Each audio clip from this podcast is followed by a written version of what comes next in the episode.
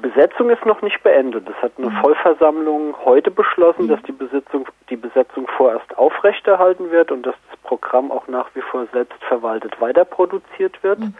Es wird morgen auch noch zu einer großen Protestdemonstration mobilisiert in Athen, gemeinsam mit anderen Betrieben, die im Moment gerade verschiedenste, diverseste Arbeitskämpfe am Laufen haben. Aber es ist absehbar, dass danach die Besetzung wahrscheinlich aufgegeben wird, wenn Samaras garantiert, dass jetzt erstmal die Programme alle wieder laufen. Vielleicht zunächst mal noch zu diesem Sender, für den es so viel Einsatz gab. War das denn ein guter Sender?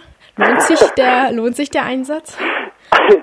Es lohnt sich auf jeden Fall der Widerstand gegen solche putschartigen diktatorischen Entscheidungen. Dass es einen derart großen Widerstand gab, hat ja wohl auch die Regierung, auch Samaras und auch die Leute ähm, beim staatlichen Fernsehen und beim staatlichen Rundfunk selbst überrascht.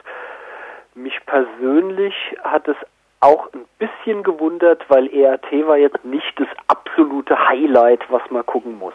Mhm. Was sich unterschied, waren die Nachrichtensendungen, die waren tatsächlich niveauvoller und haben eine etwas äh, ausgeglichenere Information geboten als diverse Privatsender, die sich alle so auf, keine Ahnung, RTL oder Fox-Niveau bewegen. Mit diesen Privatsendern wird ja jetzt die EAT auch verglichen und kommt da relativ gut weg. Aber wie sieht's denn mit freien Medien aus? Man hat in letzter Zeit ja was von Indie Media Athen gehört, als es so bedroht war. Aber gab's da noch eine sonstige Szene, für die vielleicht die Förderung des staatlichen Fernsehens eher eine Konkurrenz bedeutete, die selber vielleicht auf wackeligeren Beinen standen? Na, das Erstaunliche war ja, dass alle Journalisten und Journalistinnen griechenlandweit gestreikt haben für den Erhalt von mhm. ERT. Das ist eine ziemlich ähm, einmalige Solidarität, die ich von den Leuten nicht erwartet hätte. Geschweige denn bei ERT sind ja jetzt auch nicht nur progressive, emanzipatorische Leute am Arbeiten, geschweige denn bei den ganzen Privatsendern. Aber der komplette Berufsstand hat diese putschartige Schließung von ERT als einen Angriff auf ihre eigenen Arbeitsbedingungen angesehen. Hast du den Eindruck, dass diese neue Solidarität auch zu inhaltlichen Änderungen im ERT-Programm, so wie es jetzt läuft, vielleicht bei den Mitarbeiterinnen und Mitarbeitern der ERT führen könnte? Das halte ich für eine sehr positive Sichtweise. Also innerhalb der Besetzung jetzt seit 11. Juni äh, hat sich das Programm um einiges geändert. Ich habe da ja auch auf FAU.org was zugeschrieben, dass jetzt zum Beispiel die Betroffenen, die widerständliche Bevölkerung Nordgriechenlands, die sich gegen umweltzerstörenden Goldabbau wehrt, dass die im Sender zu Wort gekommen sind, dass die griechenlandweit übertragen wurden oder dass die Arbeiter aus der selbstverwalteten Biomechaniki Metalleftiki aus dieser Fabrik in Thessaloniki reden konnten im Fernsehen. Das sind alles Sachen, die absolut neu waren. Dass Radiosender die offenen Vollversammlungen live übertragen haben, das gab es früher natürlich nicht. Das mhm. wird sich meiner Meinung nach aber auch ganz schnell, sobald der Normalbetrieb bei ERT wieder läuft, wird sich das sofort erledigt haben, weil auch jetzt schon während der Besetzung natürlich diverse Konfliktlinien auch innerhalb des Senders aufgebrochen sind. Man darf nicht vergessen, dass der Großteil der Leute, die dort arbeiten, natürlich auf einem PASOK-Ticket oder einem Nea Demokratia-Ticket in den Sender mhm. eingestiegen sind und die zwar jetzt aktuell bedroht sind, aber gerade diese ganze PASOK-Klientel nach wie vor versucht, ihre Pfründe zu verteidigen oder auch ihre Sendeplätze zu verteidigen und das durchaus nicht alles eine rundweg solidarische gemeinsame Kampf Kampfaktion war, sondern die, die Konfliktlinien innerhalb der Besetzer, die Konfliktlinien innerhalb der Angestellten und dann nochmal verschärft gegenüber den solidarischen Leuten vorm Sendegebäude, die waren nach vier, fünf Tagen schon nicht mehr zu übersehen. An der ERT Solidarität haben sich hier auch anarchistische Radiosender beteiligt, unter anderem dieses anarchistische Radio FM 98, was vor zwei oder drei Monaten aus der Uni rausgeräumt wurde. Mhm. Die sind sofort mit ihrem ganzen Equipment zum ERT-Gebäude, haben sich akkreditieren lassen von den Streikenden, von den selbstverwaltet arbeitenden Journalisten und Technikern und senden seitdem aus dem besetzten ERT-Gebäude raus und machen ein Solidaritätsprogramm für die Medienarbeiter des Staatsfernsehens. Das trifft im Moment auch alles auf großes Hallo und äh, die kämpfenden Mitarbeiter des Staatsfernsehens sind begeistert, haben sich auch öffentlich bedankt für die Solidarität bei Indie Athen zum Beispiel. Die Frage wird sein, wie das im normalen Alltag hinübergerettet werden soll oder hinübergerettet werden kann, wenn andere soziale Kämpfe wieder stattfinden und dann im Staatsfernsehen die normale Propaganda läuft. Eben Anarchisten sind Chaoten, Indie Media ruft zur Gewalt auf oder so. Der Protest war ja derart breit, eben auch die Anzahl der Protestierenden vor dem Sendegebäude, dass eine Räumung nicht durchgesetzt werden konnte. Wurde da so eine Schwelle überschritten? Ich meine, das hat ja nicht funktioniert, zum Beispiel bei der Räumungswelle von besetzten Häusern vor einigen Monaten. Gibt es da so eine Art ähm, Schwelle dessen, was sich die Bevölkerung wirklich nicht mehr bieten lässt und wo dann auch tatsächlich sie sich durchsetzen kann gegen solche politischen Sparpläne? Kann man das irgendwo festmachen? Da gibt es verschiedene Sachen zuzusagen. Also einerseits ist es nochmal im Bewusstsein von so einer Allgemeinheit, die normale griechische Bevölkerung. Ist es eine andere Sache, ob ein besetztes Haus in Athen geräumt wird oder ob von einer Stunde auf die nächste das staatliche Fernsehen und der staatliche Rundfunk abgeschaltet wird. Die Besetzer und Besetzerinnen der Villa Amalias oder auch Scaramanga dann zwei Wochen später haben sich am Anfang sehr heftig gewehrt, haben eine große Solidarität erfahren. Diese Solidarität beschränkte sich aber auf eine anarchistische, antiautoritäre und linke linksradikale Bewegung. Wenn dir plötzlich abends die Tagesschau abgeschaltet wird, während noch die Sprecherin am Reden ist, dann kapiert es auch der letzte Mensch in Deutschland, dass im Moment gerade was ganz, ganz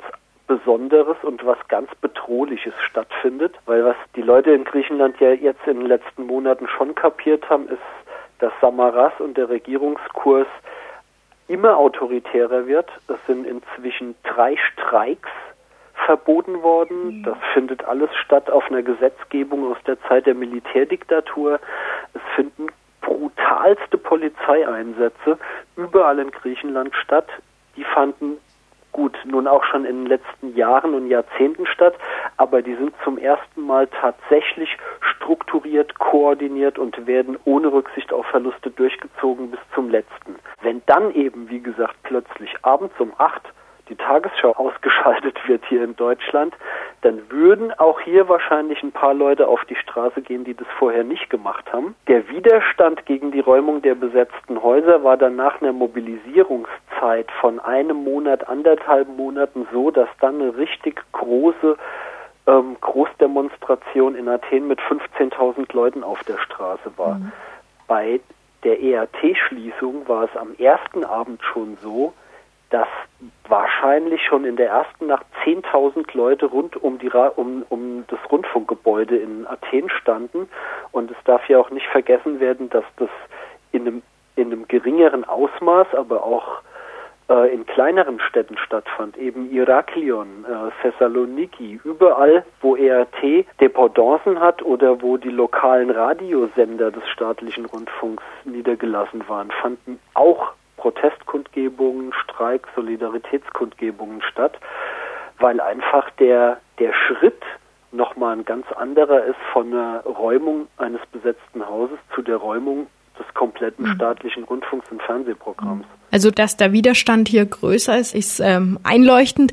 Die Frage vielleicht auch nochmal anders formuliert, ist das die Größenordnung, in der dann die Regierung Dinge nicht mehr durchsetzen kann, wenn da sofort 10.000 Leute auf der Straße stehen? Ist das die Größenordnung an Widerstand, die die Regierung nicht verträgt? Das war zumindest jetzt so nicht erwartet. Da bin ich mir ganz sicher. Mhm. Ich glaube mir, Samaras war sich sicher, dass zwar die Angestellten streiken werden, dass da aber keine größere Solidarisierung stattfindet und dass er das mit einem autoritären und entschlossenen Stil einfach durchzieht.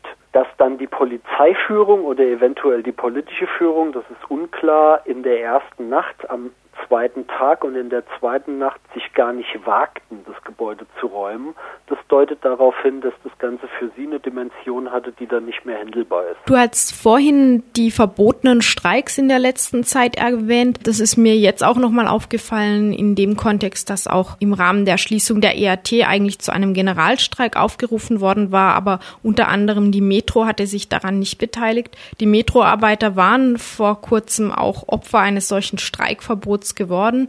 Ähm, sind die jetzt so eingeschüchtert, dass sie nicht mehr streiken werden? Das kann ich mir nicht vorstellen. Ich nehme an, dass da wieder irgendwie gewerkschaftsinterne Gründe oder beschäftigungsinterne Gründe vorlagen. Mhm. Ich kann aber dazu nicht wirklich was sagen. Mich persönlich hat es auch sehr überrascht, dass ausgerechnet die Metrobediensteten nicht mitgestreikt haben. Kommen wir noch zu den Motiven von Samaras. Über die wird natürlich viel spekuliert. Eine Möglichkeit, die ab und zu genannt wird, ist die, dass er die privaten Sender mehr bevorzugen wird, die von Unternehmern geführt werden, von privaten Unternehmern. Ähm, findest du diese These glaubwürdig? Nee, die finde ich nicht glaubwürdig. Ähm, die Privatsender in Griechenland sind wie bekannt eng verbandelt, sowohl mit Samaras Nea Demokratia als auch mit Venizelos PASOK, einfach über das Großkapital, über die Großkapitalisten, die Besitzer der Privatsender sind, ähnlich wie die meisten großen Tageszeitungen. Meiner Meinung nach ging es schlicht und einfach äh, darum, dass Samaras die Kontrolle über das, über das staatliche Fernsehen und den staatlichen Rundfunk komplett wiedererlangen wollte und äh, ihm das einfach nicht passte, dass zu viele Leute, die auf anderen Tickets in diesen, in diesen Sendern arbeiten, momentan einigermaßen breit zum Beispiel über Syriza, die Linksallianz, eben die größte Oppositionspartei, berichten. Mhm. Das Zweite ist, dass Samaras sich gegenüber der Troika aus IWF, EZB und EU-Kommission verpflichtet hat, bis Ende des Jahres einfach noch ein paar tausend Staatsbedienstete zu entlassen. Wenn sich dann die Möglichkeit bietet, einfach einen unbequemen Sender loszuwerden, dabei zugleich der Troika zu vermitteln, dass er gewillt ist, ein hartes Sparprogramm auch mit Entlassungen durchzuziehen und weiterhin durchzusetzen, dann dürften darin eher ähm, die Gründe für den für diesen Schuss von Samaras liegen als äh, in einer weiteren Bevorzugung von Privatmedien.